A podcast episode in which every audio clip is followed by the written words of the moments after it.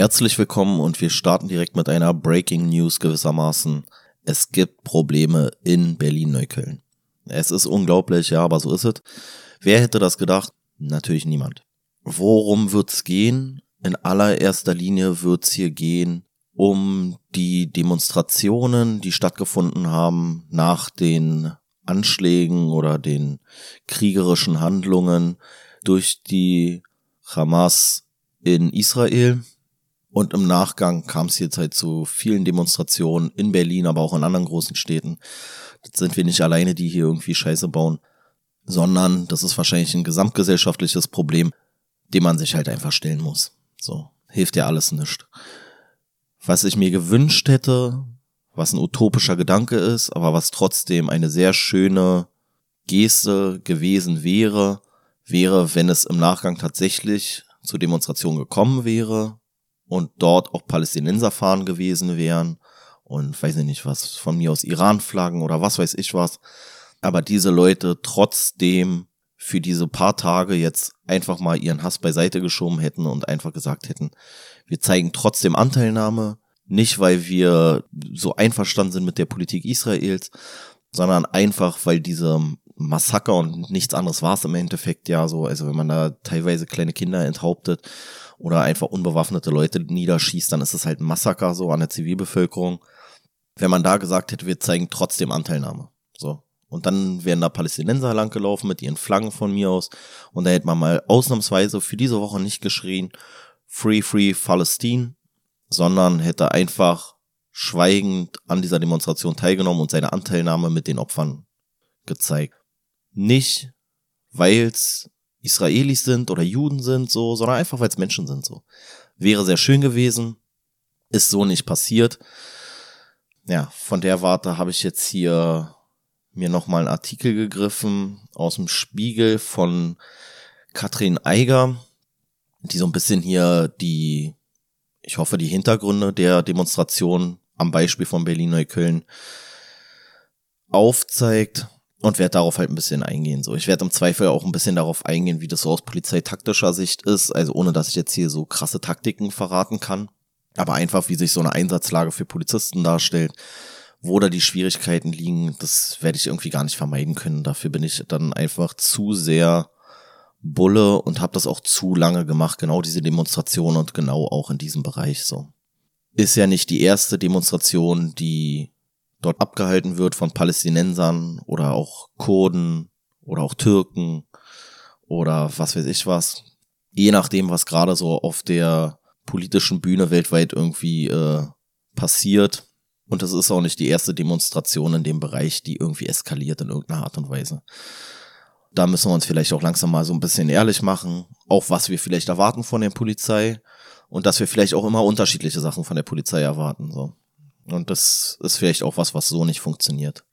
Aber gut, wollen wir mal starten und dann werde ich hier so peu à peu den Artikel durchgehen und dann werde ich noch ein bisschen meinen Senf dazugeben.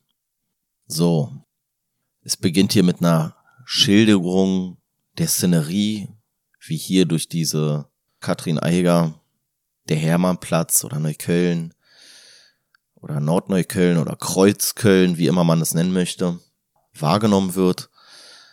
Und dann gucken wir mal, wie nah das für mich persönlich aus der Realität ist. Ich meine, ich kenne Neukölln halt sehr gut so. Also gucken wir mal.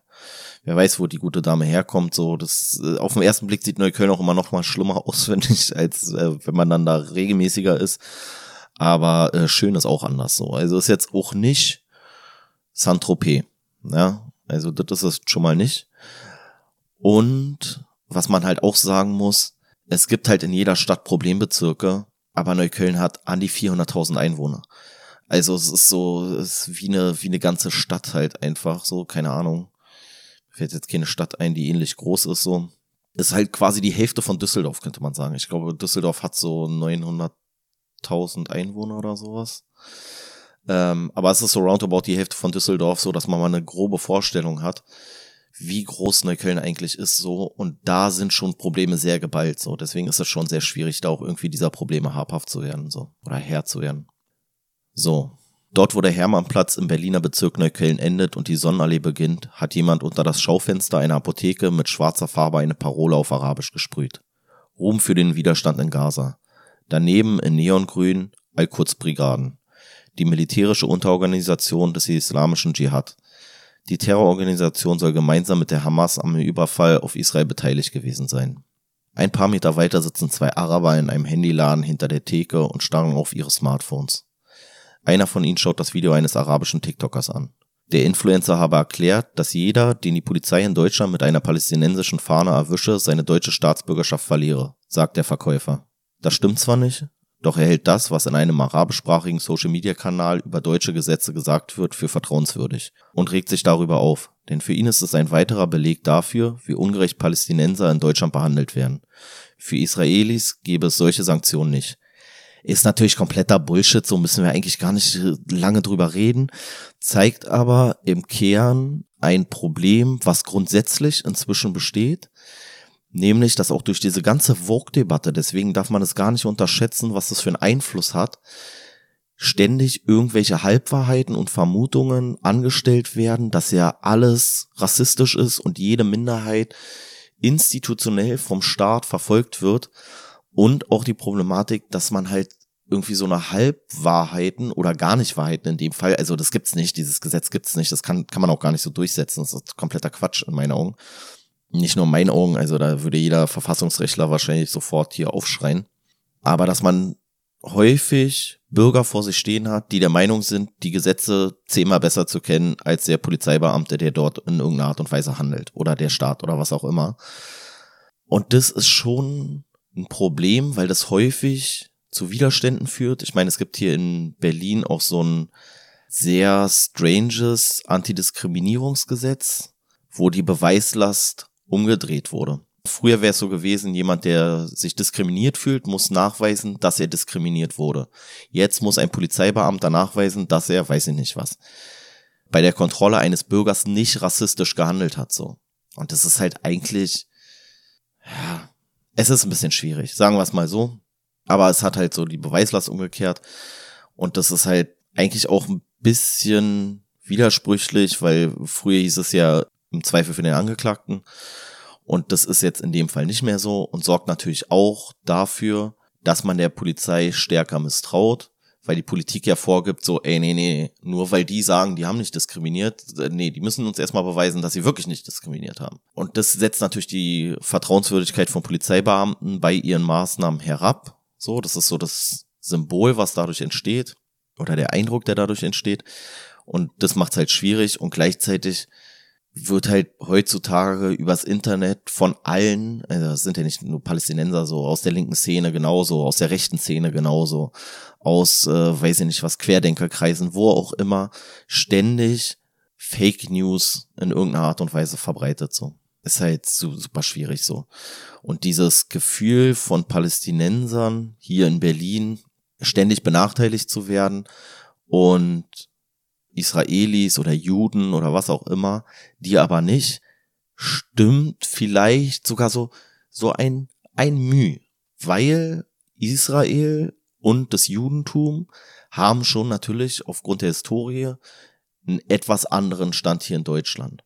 Aber es ist natürlich trotzdem nicht so, dass die Palästinenser hier ständig drangsaliert werden. Und wenn hier ein Israeli seine Fahne zeigt, dann ist es einfach so egal. Und bei dem Palästinenser, da, der wird gleich zusammengeschlagen oder sowas. Das ist ja nicht so. So, das hat jetzt natürlich ganz spezielle Hintergründe warum im Moment hier Fahnen nicht gezeigt werden sollen bei Demonstrationen oder das vielleicht in irgendeiner Art und Weise beauflagt ist oder was auch immer. Oder halt auch einfach die Versammlungen nicht zugelassen werden, was ich allerdings auch einen schwierigen Punkt finde. Aber kommen wir wahrscheinlich später nochmal zu. So, auf jeden Fall gibt es nicht, ja. Also nur weil ein Palästinenser seine Fahne hier schwenkend durch Berlin trägt, so wird ihm nicht seine deutsche Staatsbürgerschaft, sollte er eine haben, aberkannt. Also das ist kompletter Quatsch. Im nächsten Handyshop, nur wenige Schritte weiter, laufen Koranrezitationen vom Band. An der Wand hängen zwei Fotos der Aqsa-Moschee in Jerusalem und ein Foto von Yasser Arafat, dem 2004 verstorbenen Anführer der Fatah-Partei. Sie ist die stärkste Fraktion innerhalb der palästinensischen Befreiungsorganisation und verübte in der Vergangenheit zahlreiche Terroranschläge auf israelische Ziele. Für die Hamas ist Arafat ein Verräter, weil er in den 90er Jahren offen für einen Friedensprozess war. Heute kontrolliert die Hamas den Gazastreifen, die Fatah-Partei hat das Sagen im Westjordanland. Abu K., der Betreiber des Ladens, kommt aus dem Hinterzimmer. Ich hasse die Hamas, sagt er. Er lehne Gewalt gegen Zivilisten ab, egal von welcher Seite. Deutschland sei ein gutes Land, es gebe Meinungsfreiheit, Punkt, aus, Schluss. Mehr wollte er nicht zum Thema sagen. Dafür hat einer seiner Kunden ein größeres Redebedürfnis. Seinen Namen will der Mann nicht nennen. M wie Mohammed könne man schreiben. Seinen Kopf hat der Palästinenser aus dem Libanon kahl rasiert, sein Vollbart ist akkurat gestutzt und um den Hals trägt er einen Anhänger mit einer Landkarte Palästinas. Israel existiert darauf nicht. Ist ja auch mal ganz schön, dass hier so ein Positivbeispiel ist, sage ich mal. Und das muss man natürlich auch dazu sagen, so es ist nicht jeder, der hier in Berlin schwarze Haare und einen Migrationshintergrund aus dem Nahen Osten hat, deswegen gleich irgendwie ein fieser Nationalist oder sowas oder heißt deswegen alle, alle Sachen gut, die im Namen von irgendeiner Sache dort fabriziert werden, sondern es ist natürlich auch polarisiert natürlich auch innerhalb der Szene. Was halt traurig ist, ist, dass die eine Seite sehr viel lauter ist und die anderen halt nicht auf Demos gehen. Das ist meistens so. Die Leute gehen eher auf eine Demo, wo sie gegen jemanden sich ganz klar positionieren oder so, als jetzt sich für irgendwas auszusprechen. Also ich muss ja selber sagen, so ich hätte auch zu irgendeiner Israel ähm, Trauerdemo oder keine Ahnung was gehen können, habe ich ja auch nicht gemacht. So, also muss man ja auch mal sich selbstkritisch hinterfragen. So, ja. Auf jeden Fall, dann trifft er in dem Laden da den Ladenbesitzer, der sagt so, nee, ich will damit gar nichts zu tun haben, das ist richtige Scheiße. Muss man halt auch sagen, die Fatah hat sich halt ein Stück weit gemäßigt und versucht halt einen Friedensbildungsprozess da irgendwie hinzudeichseln, hat sich auch ablehnend gegen diese Anschläge geäußert, also Abbas, der Führer der, der Fatah-Partei, hat das auch verurteilt, hat natürlich aber gleichzeitig darauf hingewiesen, dass man weiter einen Friedensbildungsprozess herbeiführen muss und die Israelis jetzt auch nicht in Gaza angreifen sollen, etc. etc. Ist aber legitim. Zumindest hat er sich distanziert, was ja von vielen nicht behauptet werden kann. M sagt, er finde die Hamas zwar schlecht, ich bin dagegen, dass Unschuldige getötet werden. Aber was die Hamas gemacht hat, war eine nachvollziehbare Reaktion auf die jahrzehntelange Unterdrückung durch Israelis. Deutsche Medien lese er nicht, weil er nicht glaube, dass sie unabhängig berichteten. Er zeigt auf seinem Handy, wie er sich informiert, über eine WhatsApp-Gruppe mit dem Titel Flüchtlingslager im Libanon. Mitglieder posten darin auf Arabisch Meldungen oder Videos, die sie interessant finden. Ems Kumpel, der neben der Eingangstür an der Wand lehnt, zeigt das Display seines Handys. Darauf sind Dutzende Fotos von Kindern zu sehen. Sie seien Opfer getötet von den Zionisten. Als Märtyrer bezeichnet sie der junge Mann. Darüber berichten die Deutschen nie, behauptet er. Macht auch gleich wieder zwei Probleme auf. Zum einen, diesbezüglich sind sie ja dann gut integriert, so, weil keiner glaubt ja mehr den deutschen Medien irgendwie, so. Also von allen radikalen Gruppen, die glauben alle nicht den Medien, ja, es ist scheißegal, ob sie Antifa ist, so, da ist es irgendwie, ich weiß gar nicht, wie, wie sie, wie sie es da nennen, Kapitalistenpresse oder was weiß ich was so. Dann für die Rechten sind ist es alles auch Systempresse und Lügenpresse und keine Ahnung was. Und die glauben dem halt auch nicht so. Die Diskussion hat man tatsächlich häufig und stimmt natürlich nicht. Weil über die Zustände in Gaza ist auch schon eine Milliarde Mal äh, gefühlt berichtet worden und es gibt riesige Zahlungen und ich glaube, Deutschland zahlt sogar am meisten oder zumindest unter den Top drei an Geldern, die da in diesen Gaza gehen. So, also ist jetzt nicht so, dass es hier in Deutschland einfach allen komplett scheißegal ist und es ist auch nicht so, dass Israel das optimal da gelöst hat. So, das kann man ja auch nicht sagen und das wird auch kritisch berichtet. So, ich muss es von mir selber sagen. So, ich sehe das auch immer kritisch. Aber das rechtfertigt halt trotzdem nicht diese, diese Anschläge so. Also das ist einfach, das sind einfach zwei komplett unterschiedliche Sachen. Und dann macht es auch keinen Sinn zu sagen, ja, aber der hat ja so und der hat ja so. Klar führen diese, dieser Jahrzehnte schwelende und immer wieder ausbrechende Konflikt dazu, dass dann immer wieder neue Anschläge passieren so, weil immer weitere Generationen völlig frustriert und völlig mit Hass in sich mehr oder weniger aufwachsen und sich das dann halt entlädt, wie es sich jetzt vielleicht entladen hat. Obwohl das jetzt auch nicht, es war jetzt auch nicht so, oh, jetzt bin ich gerade sauer geworden und jetzt gehe ich mal rüber. Es war ja auch schon von langer Hand geplant, muss man natürlich auch sagen.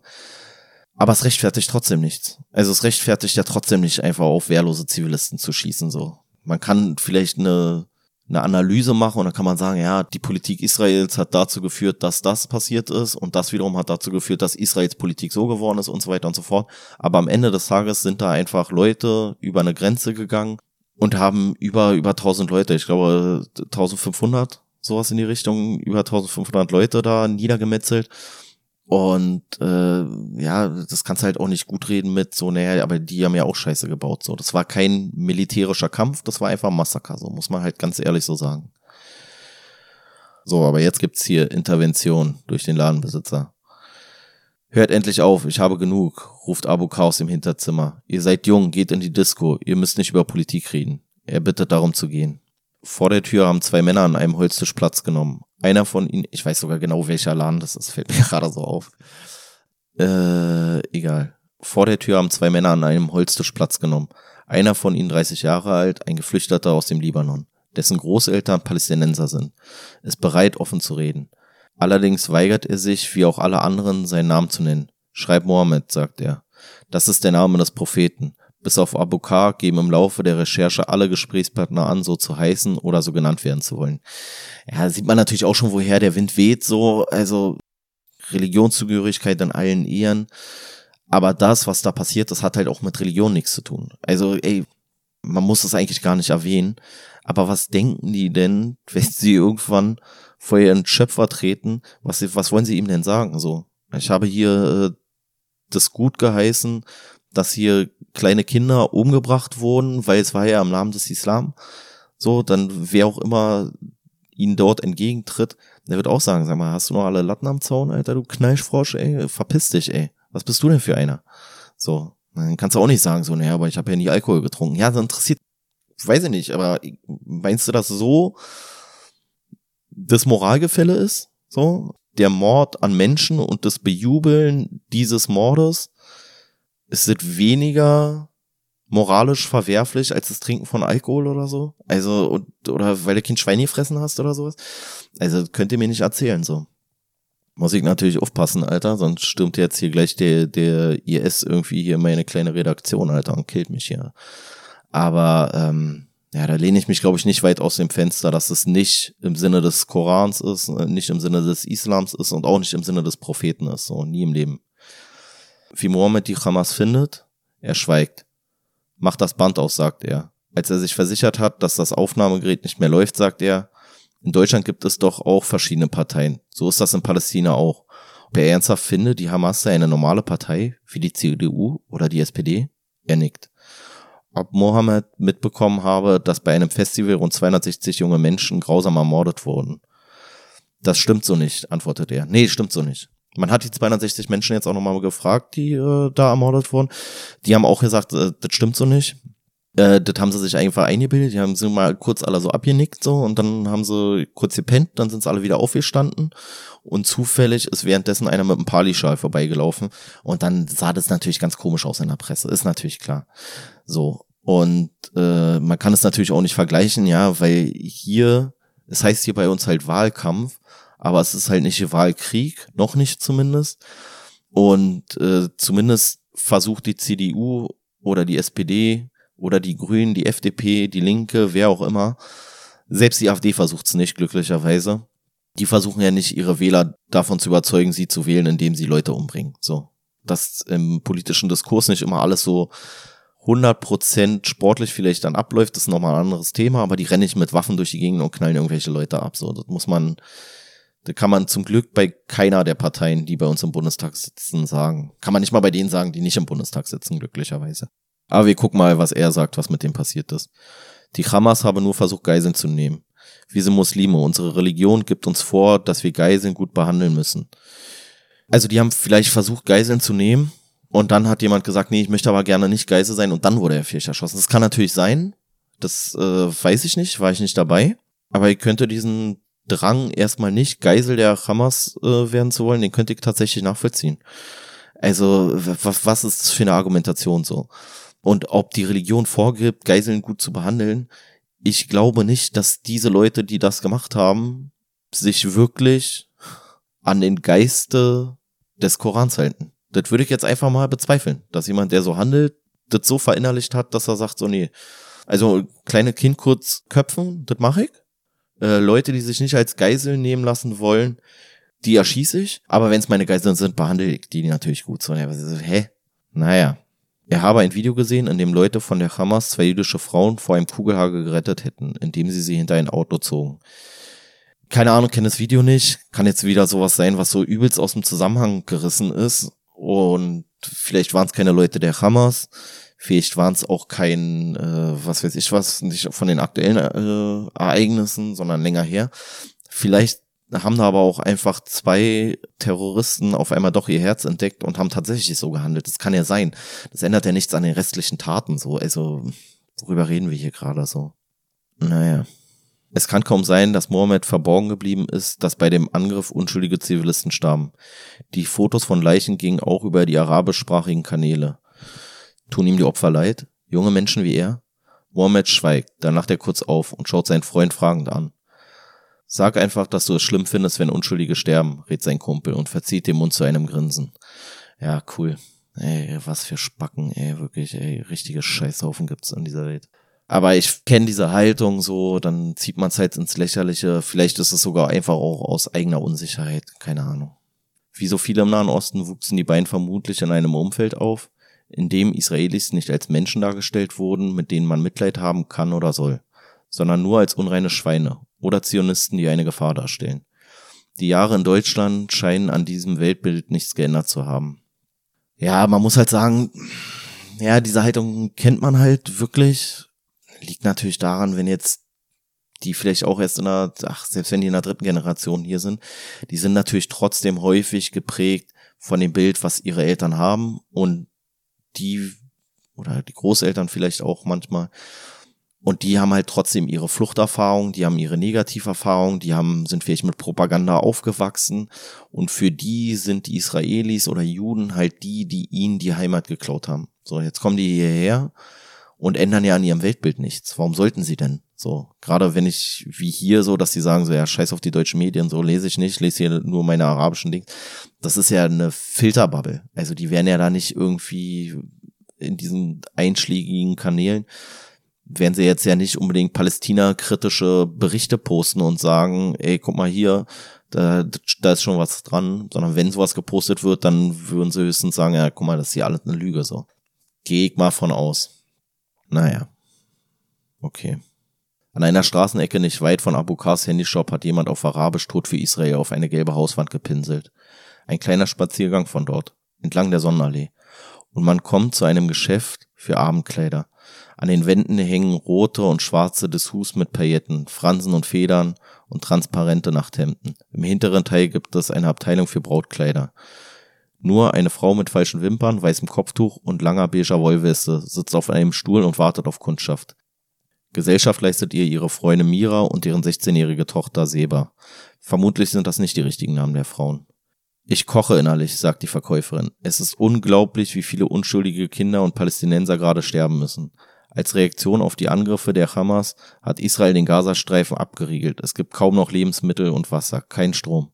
Durch die Luftangriffe sind in den vergangenen Tagen unzählige palästinensische Zivilisten ums Leben gekommen. Das ist halt diese Spirale so, da kommst du dann halt nie wieder raus, weil das wird jetzt zum Anlass genommen, ach, guck mal, die haben unsere Kinder getötet, also dürfen wir jetzt auch wieder tun. Man muss, an irgendeinem Punkt muss man das mal unterbrechen. Und das sehe ich nicht, dass es kommt.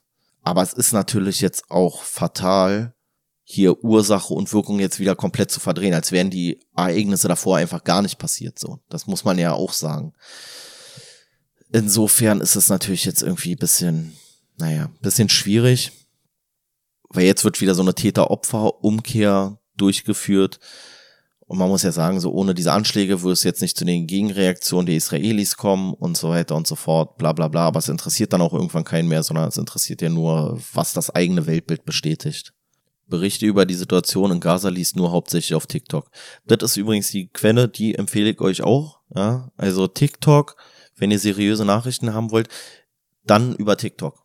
Also wenn ich irgendwas Glauben schenken würde, dann wirklich dieser Quelle, weil die ist wenigstens äh, gar nicht staatlich äh, irgendwie überprüft oder sowas sensationell. Naja, ey, da, was, was soll dabei rauskommen so? Dann bist du da halt genau in deiner Algorithmus-Bubble drinne und dann siehst du auch immer nur die gleichen Berichte. Also ich weiß nicht, ob das die bessere Alternative zu deutschen Medien ist. So. Oder zu irgendwelchen Medien, muss man ja auch ganz ehrlich sagen. Auch sie ist der Meinung, dass deutsche Medien nicht zu trauen sei. Ja, deswegen TikTok. Beste. Beste Medium, beste Quelle. Ihre Freundin Mira gibt offen zu, ich unterstütze die Hamas. Die Frage nach den Opfern der Terroristen in Israel übergeht sie und stellt lieber eine Gegenfrage. Wo blieb die Unterstützung für uns, als die Israelis die Palästinenser massakrierten? Das haben sie oft getan. Ja, das ist natürlich auch mal so das Ding so, ich antworte einfach gar nicht auf die Frage, ist genauso wie mit den Querdenkern oder mit den Rechten oder mit den Linken, dann kommt immer so, naja, aber äh, was habt ihr denn gemacht? Oder was haben die denn gemacht? Äh, äh, wir können ja eigentlich gar nichts dafür so. ist natürlich komplett hängen geblieben. Kann man nicht einfach sagen. Jetzt ist gerade der Punkt, wo man sagen muss, ey, da hat die Hamas einfach Scheiße gebaut so. Und dann kann man auch wieder irgendwann sagen, ey, warum ist die Politik in Israel so oder so? Und die ist vielleicht auch nicht in Ordnung so. Und das kann man ja sagen, aber jetzt ist gerade nicht der richtige Zeitpunkt dafür so. Jetzt muss man auch mal ein bisschen äh, selbstreflektiert vielleicht die eigenen Landsleute hinterfragen oder die Vertreter der Palästinenser in diesen Gebieten. Wobei da ja auch nicht jeder Bock auf die Hamas hat, so, weißt du, also, also die unterdrücken ja auch einfach Fremdmeinungen. Das gibt's ja auch so auf irgendwelche, auch jetzt, dass sie gesagt haben, ey, ihr dürft nicht fliehen von den Israelis da im Nordgaza oder sowas. Also es gibt's ja auch. Also es ist nicht jeder, der aus, aus Gaza kommt, deswegen Freund der, der Hamas oder wem auch, von wem auch immer so. Da ist es wieder, das Opfernarrativ, das selbst die grausamsten Terrortaten rechtfertigt, ja, genau. Auf der Sonnenallee ist es weit verbreitet, angefüttert durch einen nicht enden wollenden Strom an Fake News und verzerrten Fakten über TikTok oder Instagram. Ey, diese, diese ganze Fake News Scheiße, es hat halt auch wirklich, es fickt unser Leben, weil man auch ganz ehrlich sagen muss, also ich bin inzwischen auch richtig vorsichtig, weil du es nicht mehr verifizieren kannst. Du musst erstmal richtig genau gucken, wo kommt die Quelle jetzt her, so, dann hält dir irgendeiner irgendein Artikel da vor die Schnauze. Was ist das für eine Meldung? Wo kommt die her? Ja, habe ich hier auf TikTok gesehen. Ja, aber wo ist die Quelle, Alter? Wo hat der Typ von TikTok das her? Oder von Instagram oder von was weiß ich was? Facebook oder keine Ahnung, Twitter. Und dann steht das da einfach nicht. Dann steht da halt einfach nur, ja, pff, weiß ich nicht was, Alter. Gab gar keine, gab gar keine Toten da so und dann, ja, gucke, hier steht's doch so. Ja, und, Alter, kann jeder Idiot, kann irgendeine Scheiße schreiben. Also auch diese riesen Verschwörungstheorie, die da ja im Prinzip aufgemacht wird, dass alle Medien weltweit sich dagegen verschworen haben und sich jetzt, also was denken die denn, dass sie sich das ausgedacht haben? Äh, bei aller Liebe, Alter, aber das ist irgendwie irre. Aber was denkt Seba? Das 16-jährige Mädchen mit palästinensischen Wurzeln, das vor sechs Jahren aus Syrien mit seiner Familie nach Deutschland flüchtete und jetzt in Berlin zur Schule geht. Seba war selbst noch nie in Palästina. Ich mag die Hamas eigentlich nicht, sagt sie. Aber was die gemacht haben, war nur eine Reaktion darauf, was die Israelis seit 75 Jahren mit den Palästinensern machen. Auch in der Schule sei der Krieg Thema gewesen. Eine Lehrerin wollte mit mir darüber reden, aber ich weiß, dass das nichts bringt. Die Deutschen können die Situation in Palästina nicht verstehen. Und wie ist die Situation? Das ist so, als wäre jemand einfach in ein Haus reingegangen und hätte gesagt, so, das gehört jetzt mir. Das kann man nicht akzeptieren. Wie gesagt, also wir hatten, oder ich hatte darüber schon in der letzten Folge geredet, so, das ist einfach so ein Konflikt, der auch nicht aufzulösen ist. Und man sieht ja hier dann auch, ja, man kann mit ihr nicht darüber reden, aber vielleicht ist ja das Gute, wenn man mal mit diesen Lehrern reden würde oder mit den Deutschen, auch wenn wir vielleicht nicht 100% neutral und 100% objektiv sind, aber wir sind nicht ganz so krass emotional darin gefangen. Ne? Und das ist halt auch dann ein Problem, so Emotionalität schlägt halt häufig Rationalität. Und das ist dann hier halt auch so. Was weiß sie denn, was da jetzt passiert ist so? Die ganze Situation ist halt so multifaktoriell entstanden, so. Das hat was mit Kolonialisierung zu tun, das hat was zu tun mit Siedlern, die dann nach Palästina kamen. Das hat was zu tun mit den Reaktionen der Palästinenser. Es hat was zu tun mit den Aktionen der Israelis. Es hat was zu tun mit den Aktionen der Palästinenser und den Reaktionen der Israelis und so weiter und so fort. Also es ist ja nicht so einfach zu sagen, so ja, die haben angefangen und der Rest äh, war nicht so. Und ja, es ist halt schwierig so. Und wie gesagt, so jetzt alle, alle Punkte von, von israelischer äh, Innenpolitik oder so möchte ich trotzdem nicht gutheißen. Mit der Siedlungspolitik ist halt auch alles irgendwie so ein bisschen schwierig. Und da gibt schon Sachen, die merkwürdig sind, aber die haben halt auch keine guten Verhandlungspartner. Und die Fatah ist ja noch so die gemäßigte äh, Fraktion, die da irgendwie herrscht, aber die sind natürlich auch im Clinch dann immer wieder mit der, mit der Hisbollah oder mit der Hamas oder mit wem auch immer. Also es gibt ja nicht so diesen einen Ansprechpartner und dann kann der Konflikt beigelegt werden oder sowas. Und da ist ja einfach auch echt viel passiert. So. Es ist 17.30 In der Sonnenallee auf Höhe von Rissardschicken gibt es einen Menschenauflauf. Ein paar Jungs haben trotz des Demoverbots palästinensische Flaggen ausgerollt. Für 16 Uhr war eine Kundgebung angekündigt, doch die Behörden haben sie wegen Sicherheitsbedenken verboten. Auch in anderen deutschen Städten gibt es Protestaktionen. Aber in Neukölln wohnen besonders viele Menschen mit palästinensischen Wurzeln. Der Kiez gerät seit Jahren immer wieder in die Schlagzeilen, weil Demonstranten auf der Straße offen ihren Judenhass zur Schau stellen. Vermummte Polizisten führen zwei der Demonstranten ab. Etliche Jugendliche filmen die Szene mit ihren Handys. Die Empörung unter den Israel-Gegnern ist groß. Unfassbar, dass die Menschen nicht einmal ihre Solidarität für Palästina zeigen dürfen, sagt Mohammed, 25, ein syrischer Student. Unerträglich finde er es, wie parteiisch die Deutschen seien und wie wenig sie sich für das Land der Palästinenser interessieren. Also, jetzt geht's hier für mich persönlich so ein bisschen ans Eingemachte. Ich bin kein Freund von diesen Demoverboten, sage ich ganz ehrlich. Wenn es dann dazu Straftaten kommt, da muss man halt reagieren, aber dann reagiert man halt auf die Straftaten, die die begangen haben. Das im Vornherein zu verbieten, finde ich schwierig, sage ich ganz ehrlich, weil ganz andere Thematik und gesellschaftlich vielleicht auch akzeptierter, weil die Ziele akzeptierter sind, alles richtig. Aber machen wir mal kurz einen Vergleich zur revolutionären 1. Mai-Demo in Berlin. Die revolutionäre 1. Mai-Demo in Berlin gibt es seit über 30 Jahren. Und seit 30 Jahren kommt es bei dieser revolutionären 1. Mai-Demo immer wieder zu Straftaten. Immer wieder. Ist auch offen bekundet, das ist auch aggressiv, die vermummen sich, die bereiten sich ja richtig drauf vor. Die Palästinenser bereiten sich häufig nicht so krass, sage ich jetzt mal, drauf vor. Aber bei denen bei der Antifa jetzt beispielsweise, die ziehen sich extra schwarz an, die nehmen noch eine Sonnenbrille mit, die lassen ihre Ausweise zu Hause, die haben äh, Pyrotechnik dabei, etc., etc., etc. Ist dann viel geplanteres Event und da kommt es auch zu geplanten Straftaten und die lehnen auch unser staatliches System ab. Aus anderen Gründen, aber die lehnen es ab. Und wir verbieten diese Demonstration trotzdem nicht. Obwohl es im Grundgesetz in Artikel 8 heißt, friedlich und ohne Waffen. Und die Antifa ist weder friedlich noch hat sie keine Waffen. Die Palästinenser hier sind teilweise auch nicht friedlich. Und teilweise bewaffnen sie sich dann auch so spontan mit irgendwas oder nehmen irgendwie ihre Fahnenstangen oder keine Ahnung was. Aber was man sagen muss, ich muss es trotzdem abwarten.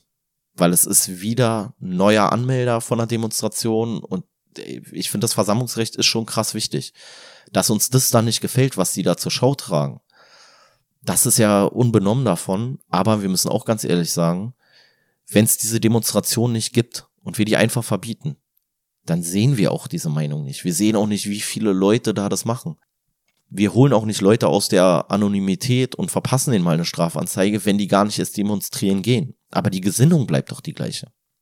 Deswegen, was ändert ein Demonstrationsverbot zu dieser Thematik? Was ändert das?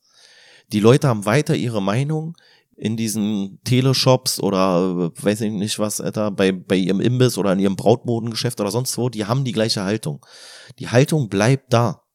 Durch die Demonstration wird die Haltung sichtbar. Aber das ist in Ordnung, dass die Haltung sichtbar ist, weil wir dann erkennen, alles klar, vielleicht haben wir hier ein Problem. Und wie gesagt, es bezieht sich nicht auf alle, so, ja, also nicht jeder Palästinenser findet es gut und geht auf so eine Demo und greift Polizeibeamte an oder macht irgendwelche volksverhetzenden Äußerungen oder was auch immer. Aber es gibt definitiv zu viele davon. Und wir müssen uns darüber Gedanken machen, wie wir dem begegnen. Aber indem wir einfach sagen, ey, du darfst es nicht mehr sagen und die Gesinnung bleibt die gleiche, äh, beziehungsweise du darfst es nicht mehr mit 20 Leuten in Verbindung sagen, so, und die Gesinnung bleibt aber dieselbe. Ich glaube, damit gewinnen wir nichts so. Ja, dann haben wir halt nicht so unschöne Bilder, aber vielleicht müssen wir uns auch mit unschönen Bildern anfreunden, weil die Situation vielleicht einfach unschön ist weil es halt nicht so ist, wie wir es gerne hätten, dass hier alle herkommen und dann ihre Ideologie ähm, am Schlagbaum geben sie gleich den Bundespolizisten in die Hand und sagen so, ey, übrigens, zusammen mit meinem Asylantrag äh, gebe ich jetzt hier auch alle ähm, ideologischen Vorprägungen, die gebe ich jetzt hier ab und werde das alles sofort vergessen und jetzt bin ich ein super verfassungstreuer Bürger so. Die meisten, die fliehen ja jetzt nicht aus dem Gaza, weil sie sagen, ich kann mich mit der Hamas nicht identifizieren. So, die meisten fliehen wahrscheinlich aus dem Gaza, weil sie sagen, die Lebensbedingungen sind hier scheiße. Und die wollen irgendwo ein besseres Leben haben, was ja komplett normal ist und komplett verständlich und auch, ja, denen gegönnt ist. Aber die gehen ja nicht unbedingt aus dem Gaza raus oder aus, aus dem Westjordanland oder aus dem Libanon oder sonst wo, weil sie sagen, ja, also ich kann mich mit dem Antisemitismus hier im Land kann ich mich so wenig identifizieren, dann muss ich vielleicht nach Deutschland gehen, weil da ist es besser so. Sondern die haben ganz egoistische Ziele, was vollkommen nachvollziehbar und völlig in Ordnung ist, aus diesem Land wegzugehen. Aber vielleicht nimmt der ein oder andere, obwohl er sagt, da ist die Situation beschissen, seinen Antisemitismus ja mit. Da könnte man ja mal drüber nachdenken. Das ist natürlich vielleicht möglich. Also, und ich will gar nicht sagen, dass ich anders wäre. So, das ist irgendwie, das kann man dann halt so, ist nicht die Gnade der späten Geburt, sondern ist die äh, Gnade der anderen Geburt, so, äh, der Geburt am anderen Ort oder sowas. Wenn ich da irgendwo im Gaza aufgewachsen wäre, wahrscheinlich wäre ich selber der größte Hamas-Verfechter oder sowas. Keine Ahnung, weiß man halt nicht. Aber es ist ein Problem und wir müssen uns dem Problem stellen und nicht einfach sagen, ey, ihr dürft nicht mehr demonstrieren, so. Aber jeder, der da demonstriert und der dann eine Straftat begeht, der wird halt festgenommen. Ganz einfach. Und wenn die unfriedlich werden, dann geht man halt rein. Und wenn man mit zehn Beamten nicht reingehen kann, weil das zu gefährlich ist, dann gehe ich halt mit 100 Beamten rein. Und wenn das 3000 Palästinenser sind und ich kann mit 100 Beamten nicht mehr ausrichten, gehe ich halt mit 3000 Beamten rein. Also der Staat muss einfach zeigen, pass auf, ihr überschreitet hier eine Grenze, das ist nicht gesellschaftlich akzeptiert, was ihr hier tut, Feierabend. Finde aber auch schwierig, weil wir das sonst auch nicht immer so machen eine bekannte Parole, die es da immer gibt, oder eine von, von vielen. Also gibt so dieses ganz klassische, also das ist jetzt ein Zitat, ja, ist eine Parole, die da skandiert wird. Jude, Jude, feiges Schwein, komm heraus und kämpf allein. Spielt natürlich auf diese Verbindung USA-Israel an, etc. Aber was es da halt auch gibt, ist, dass sie einfach den Staatspräsidenten angreifen, also verbal angreifen. Und da ist eine Parole, Netanyahu Hundesohn oder Netanyahu Hurensohn, je nachdem. Das kann man sich drehen, wie man möchte, so. Das ist ja auch irrelevant. Auf jeden Fall wird es dann häufig als Straftat gewertet, damit man diese Leute rauszieht. Ich finde es dann aber merkwürdig, dass bei Demonstrationen mit einem eigentlich ähnlichen Klientel, wo beispielsweise der äh, aus Syrien, Assad, beleidigt wird, auf die gleiche Art und Weise dann gar nicht reagiert wird. Also da wird so eine, so eine Unterscheidung gemacht in den einen schütze ich mehr als den anderen. Und das habe ich tausendfach so, tausendfach ist übertrieben, aber habe ich zigfach so erlebt. Und das finde ich ist halt auch schwierig, weil das öffnet die Tür für diese Argumentation. Guck mal, bei uns guckt ihr ganz genau hin. Wenn wir was gegen Juden sagen, guckt ihr ganz genau hin. Aber gegen Assad darf er meckern. Und da ist ein bisschen was dran, finde ich persönlich also ich kann die Straftat nicht davon abhängig machen, wer Opfer dieser Straftat wird. Und wenn ich hier in Deutschland sage, Netanyahu Hurensohn und kriege dafür eine Anzeige, obwohl Netanyahu selber diese scheiß Anzeige ja überhaupt nicht stellt und ob dabei was vor Gericht rauskommt oder so, das sei auch mal dahingestellt, glaube ich nämlich auch meistens nicht. Aber nichtsdestotrotz kann ich da nicht komplett repressiven Ansatz fahren und zwei Tage später auf der nächsten Demonstration wo das gleiche über, über einen Assad gesagt wird oder über einen Putin oder was weiß ich wen oder einen Erdogan oder sowas, da lasse ich es auf einmal zu. Das finde ich ist nicht plausibel und uns obliegt nicht, wer eher Opfer einer Straftat werden darf oder nicht. Also ich finde, da fehlt so eine klare Linie, so, so eine eindeutige Linie. Aber egal. War jetzt nur so am Rande. Mohammed erzählt, er sei vor sieben Jahren nach Deutschland geflüchtet, studiere jetzt Pharmazie in Berlin. Er spricht fast akzentfrei Deutsch. War ihm nicht klar, als er hierher kam, dass sich Deutschland wegen des Holocaust in besonderer Verantwortung gegenüber Israel sieht? Die Nationalsozialisten ermordeten sechs Millionen Menschen jüdischen Glaubens. Vielleicht war ihm das sogar klar, aber das wird ihn auch gar nicht interessiert haben. Das kann ich auch komplett nachvollziehen und auch das ist wieder so ein Punkt, wo man sich halt ehrlich machen muss.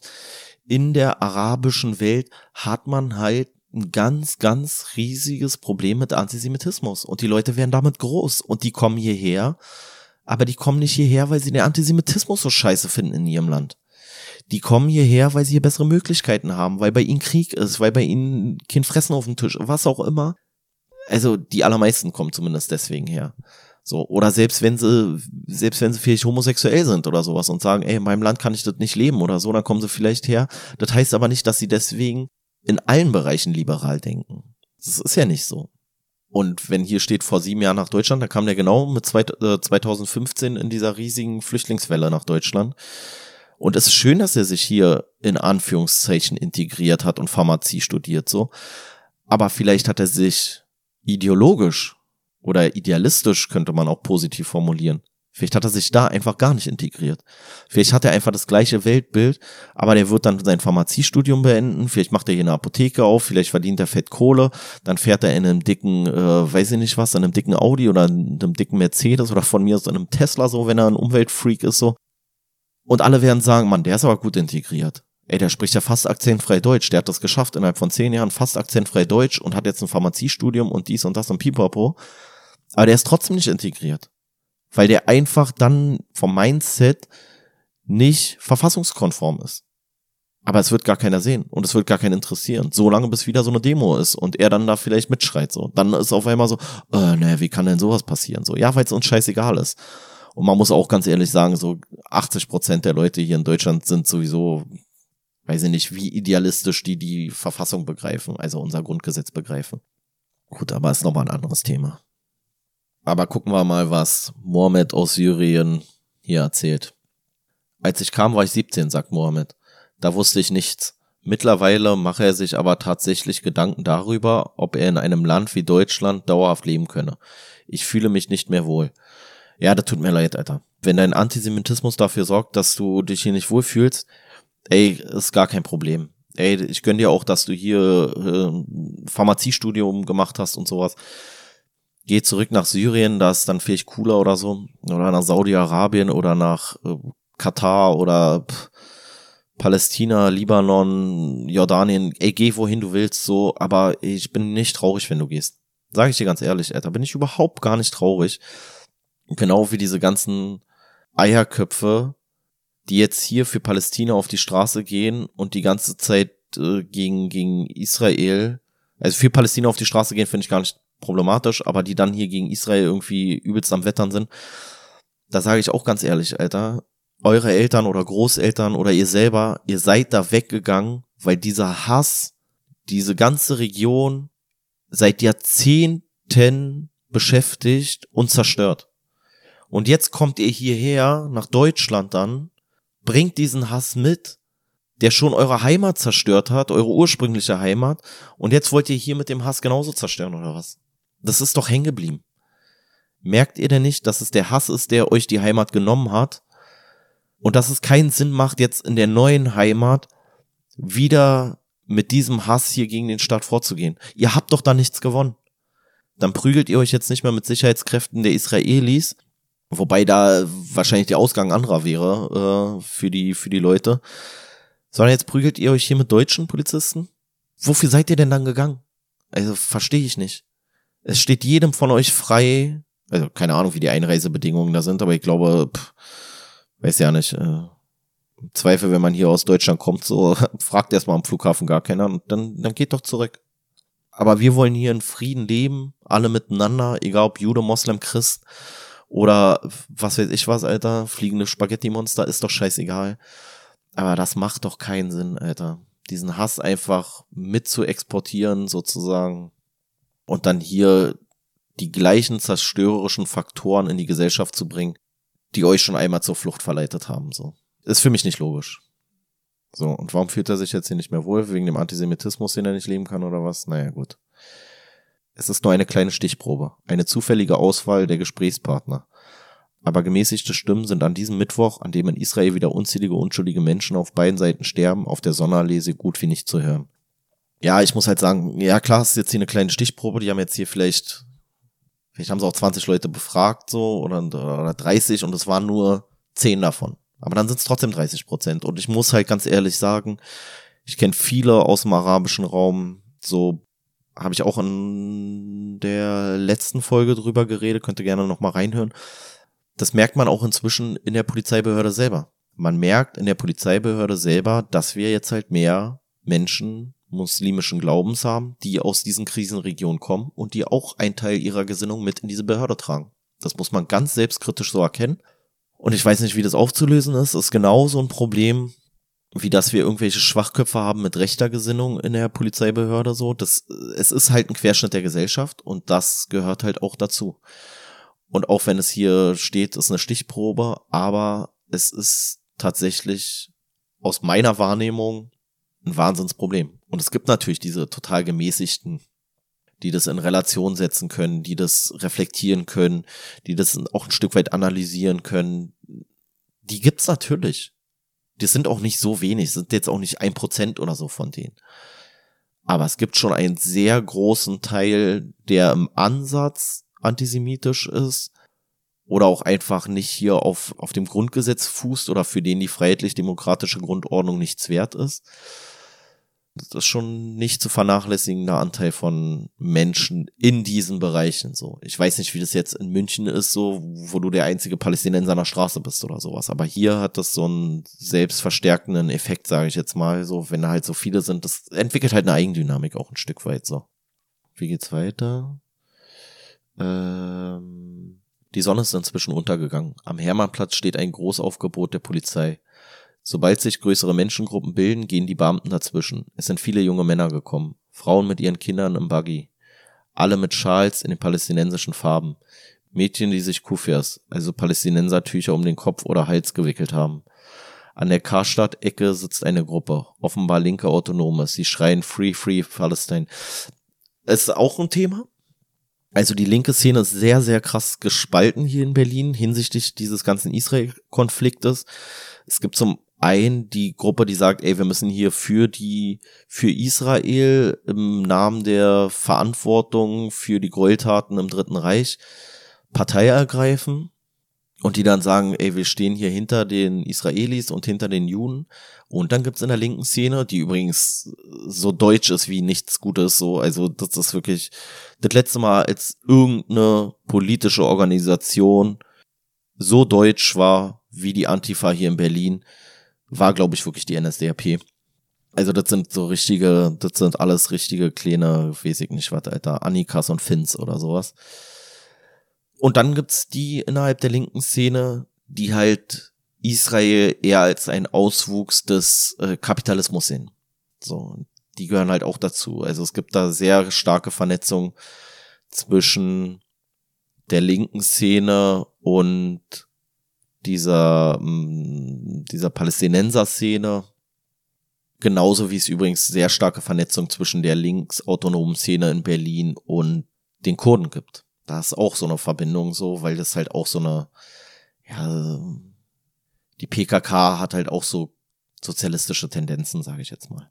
Egal. Ja, aber was uns das zeigt, ist so, Antisemitismus ist natürlich auch nicht nur auf Leute aus diesem nahöstlichen Kulturkreis begrenzt oder sowas. Das ist natürlich auch grundsätzlich äh, irgendwie ein Thema, was in anderen Gesellschaftsschichten oder in anderen sozialen Kreisen irgendwo da ist. Ich würde aber schon aus eigener Beobachtung heraus sagen, es ist in diesen arabisch-migrantisch geprägten Kreisen doch nochmal ein größeres Thema. Eine Rentnerin mit weißem Haar, eine Anwohnerin, wie sie sagt, diskutiert mit einigen der arabischstämmigen Jungs. Natürlich ist die Hamas eine Terrororganisation, sagt die Seniorin. Sie töten doch Unschuldige. Die Stimmung heizt sich auf. Immer mehr Jugendliche und Männer umringen sie. Ich ficke Israel, schreit ihr einer ins Gesicht. Ein Polizist kommt und bittet die Rentnerin lieber zu gehen. Soll ich sie begleiten? fragt er. Ich habe keine Angst. Danke nicht nötig, sagt die Frau. Ich glaube schon, sagt der Beamte und geht an ihrer Seite, während sie ihr Fahrrad wegschiebt.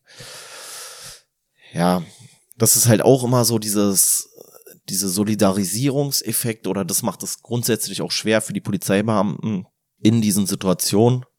Bei kurdischen Demos ist es auch häufig ganz ähnlich.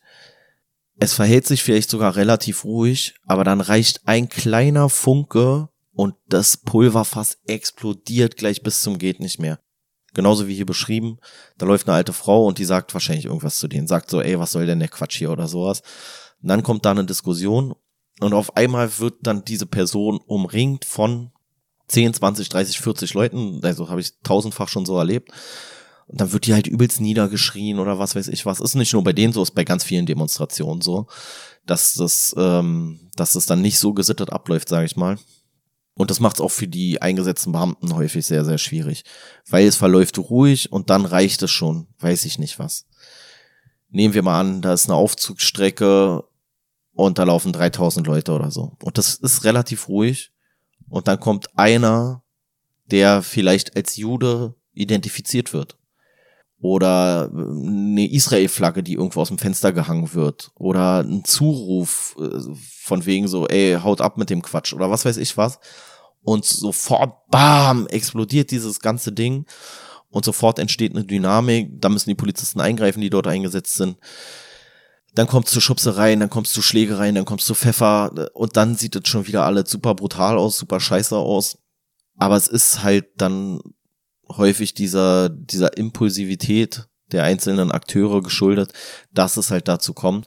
Und auch wenn ich jetzt schon wieder höre, so die, Äußerung von wegen, ja, die Polizei muss da viel härter durchgreifen und die muss richtig hier äh, die Stärke zeigen und so weiter und so fort.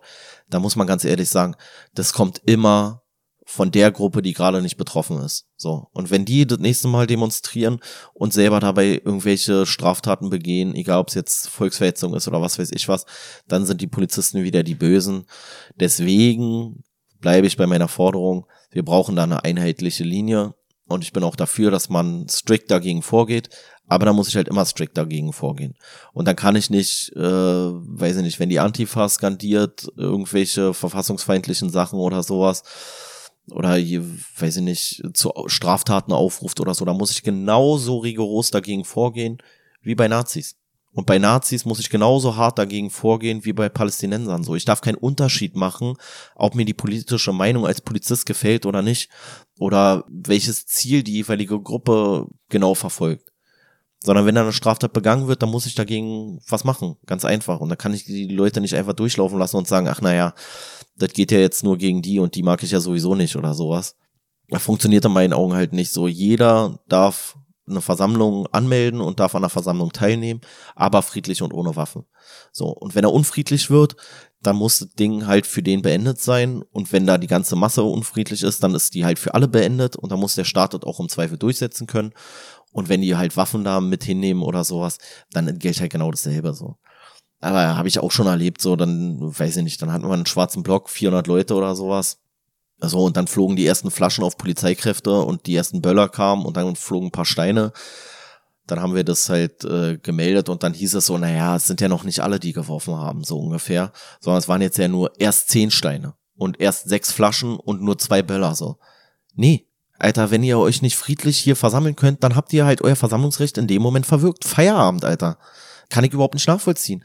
Und dann schäle ich die 400 Leute ab und dann werden die halt im Zweifel alle verarztet, so dann hole ich mir da die Straftäter raus und so weiter und so fort und dann können die anderen weiter friedlich demonstrieren. Aber wenn ich diese Schwäche als Staat zeige, kann ich mich auch nicht wundern, dass beispielsweise jetzt hier diese palästinensischen Jugendlichen den Staat nicht ernst nehmen. So, also man lässt sich als Staat auch manchmal ein bisschen zu viel gefallen so und wir müssen uns daran gewöhnen, unsere Verfassung zu verteidigen weil wir sind in einer Zeit, wo ich glaube, dass wir unsere Verfassung verteidigen müssen und wir haben eine sehr, sehr geile Verfassung eigentlich. Also ich glaube an das Grundgesetz. Ich glaube nicht daran, dass die Leute das so verinnerlicht haben und dass wir das Grundgesetz so schätzen, wie wir es schätzen sollten. Also da muss man sich eigentlich nur die ersten drei Artikel angucken und dann ist damit alles gesagt so. Und deswegen muss man auch strikt dann dafür einstehen, dass nämlich die Verfassung so ganz gut ist, wie wir die haben oder unser Grundgesetz. Naja, wie gesagt, diese ganzen Demonstrationen zum Thema Palästina, aber auch zum Kurdenkonflikt in Syrien mit der Türkei oder was auch immer, das wird uns dauerhaft begleiten, das wird immer wieder kommen, solange diese Konflikte nicht beigelegt sind und das wird lange dauern, oder falls sie überhaupt jemals beigelegt werden. Insofern müssen wir uns damit auseinandersetzen, wir müssen da eine klare Linie finden, finde ich. Wir müssen das auch besser kommunizieren, wir müssen auch viel stärker dann unsere freiheitlich-demokratische Grundordnung durchsetzen und dürfen uns da auch nicht irgendwie abschrecken lassen oder sowas. Na gut. Soll es für heute erstmal gewesen sein. Ich werde jetzt die Tage nochmal ähm, eine weitere Folge machen zum Thema Nahost auf dem Schulhof. Auch da kann ich mir wieder gut vorstellen, dass es im Zweifel auch wieder entweder irgendeine Schule aus dem Ruhrgebiet ist oder eine Schule aus Berlin-Neukölln oder so. Ähm, ja, das dahinterstehende Menschenbild ist überall gleich und die Probleme, die daraus resultieren, sind auch weitestgehend dieselben. Naja, wie dem auch sei, ey. Wenn euch das hier gefällt, wird sich jetzt demnächst viel ändern hier vom Podcast aus. Teilt gerne die Folge oder gebt mir eine gute Bewertung hier bei Spotify oder iTunes oder wo auch immer. Und dann wünsche ich euch äh, alles Liebe, alle Gute. Bleibt stabil. Macht's gut. Tschüss.